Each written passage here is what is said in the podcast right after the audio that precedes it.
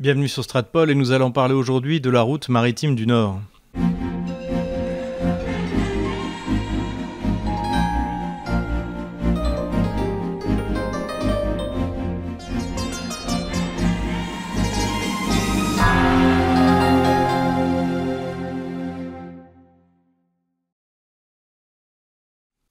Nous avons déjà plusieurs fois évoqué sur Stratpol la volonté et la nécessité pour certains acteurs internationaux, principalement la Chine, de trouver des voies de transport alternatives, des voies qui ne seraient pas contrôlées par euh, la flotte américaine, des voies qui seraient plus courtes et moins dangereuses. On l'a vu notamment récemment lors de l'incident dans le canal de Suez qui a bloqué la circulation internationale pendant plusieurs jours et également des voies qui ouvriraient de nombreux marchés. Ce qui fait que l'on voit régulièrement des articles passés où l'on découvre eh bien, que l'Iran voudrait relier la mer Caspienne au golfe Persique. On voit également bien sûr que la Chine veut développer des routes terrestres qui utiliseraient soit des voies ferrées, soit des voies automobiles qui passeraient eh bien, dans le cadre des nouvelles routes de la soie par le Kazakhstan, mais pour l'instant, ça ne fonctionne pas très bien et principalement par la Russie, de manière à garantir la circulation commerciale sans être menacée par un embargo euh, américain essentiellement. On peut l'observer dans le cadre des sanctions qui sont prises à la fois contre l'Iran ou contre le Venezuela, par exemple. Mais la route la plus intéressante n'est pas terrestre, elle est maritime et elle passe par le nord de la Russie, elle passe par l'Arctique et c'est ce que nous allons voir aujourd'hui. Cette route nous intéresse autour de trois aspects. Le premier aspect est bien sûr la question de la communication entre l'océan Pacifique et l'océan Atlantique. Il s'agit bien sûr de communication commerciale. Le deuxième aspect est celui plus géopolitique de contrôle de l'Arctique. Et enfin, le troisième aspect, qui est lié au précédent, est la question militaire de savoir comment la Russie va occuper cette zone, défendre ses intérêts, et comment les autres acteurs de la région vont en faire autant. La route maritime principale aujourd'hui entre l'Asie et l'océan Atlantique est bien entendu celle du canal de Suez, qui a représenté en 2020 un fret de 270 millions de tonnes, avec une part importante de produits pétroliers. Cela représente à peu près quelques 18 000 navires qui traversent le canal de Suez.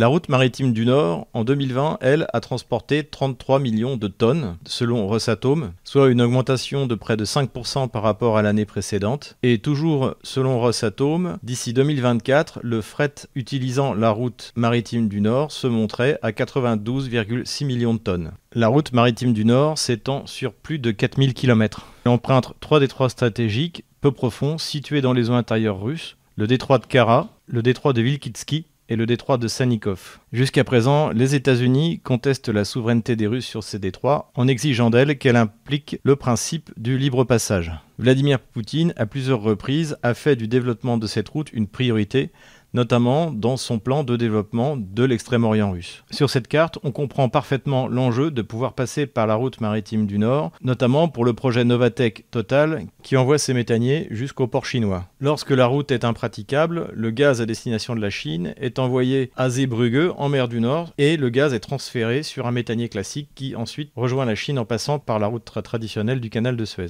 L'on voit sur cette carte, de manière parfaitement claire, le gain de temps qui peut être réalisé en empruntant la route maritime du Nord plutôt que la route du canal de Suez. Depuis 1979, la largeur de la calotte glaciaire diminue, ce qui rend la route de plus en plus praticable le long des côtes russes de l'Arctique.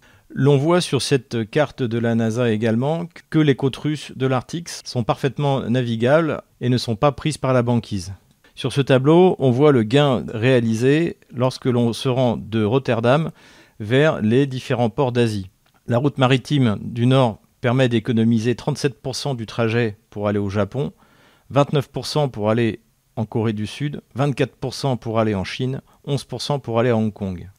Comme on le voit, le fait que cette voie longe les côtes russes fera de la Russie un acteur essentiel dans le transport de fret international. Pour desservir cette région, évidemment, il faut des bateaux spécifiques, il faut des brise-glaces, et la Russie est le seul pays au monde à avoir des brise-glaces nucléaires et à vouloir agrandir sa flotte. La Russie prétend également construire des bateaux de transport, notamment des méthaniers, qui permettent, sans brise-glace les précédents, d'utiliser la route maritime du Nord. C'est le cas du Christophe de Margerie, qui a fait le trajet en 2020.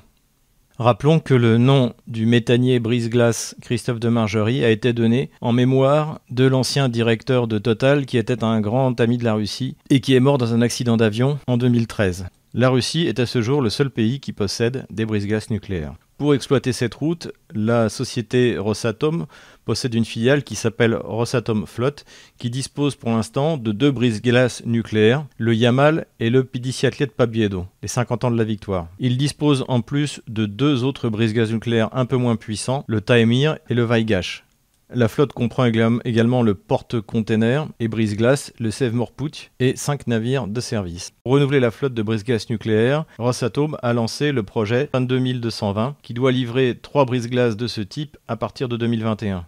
L'enjeu pour les Russes est de développer une flotte de bateaux qui pourrait emprunter le plus longtemps possible tout au long de l'année cette route sans avoir besoin d'être précédé par un brise-glace. Les chantiers de la Baltique russe font l'objet de nombreuses commandes pour développer cette flotte capable d'utiliser la route du Nord. Cette production est en train de faire de la Russie, en tonnage, un des principaux constructeurs de bateaux au monde. Cependant, comme les ressources de la Russie sont encore limitées dans ce domaine, elle fait également appel à des partenaires comme la Corée du Sud ou plus récemment la Turquie. Rosatom est l'équivalent russe d'Areva et est le monopole nucléaire et qui s'occupe notamment de la construction de, ces fameux brise-glaces nucléaires ou encore de ces centrales nucléaires flottantes qui pourront être d'ailleurs utilisées dans la région arctique. Le long de la route maritime du Nord, seuls 7 ports sont libres de glace tout au long de l'année. Ce sont d'ouest en ouest Murmansk, Dudinka, Petropavlovsk, Magadan, Vanino, Nakhodka et Vladivostok. La plupart des autres ports ne sont généralement utilisables que de juillet à octobre, car pris par les glaces. Cependant, désormais, la route maritime du Nord est utilisable toute l'année, notamment pour les bateaux équipés.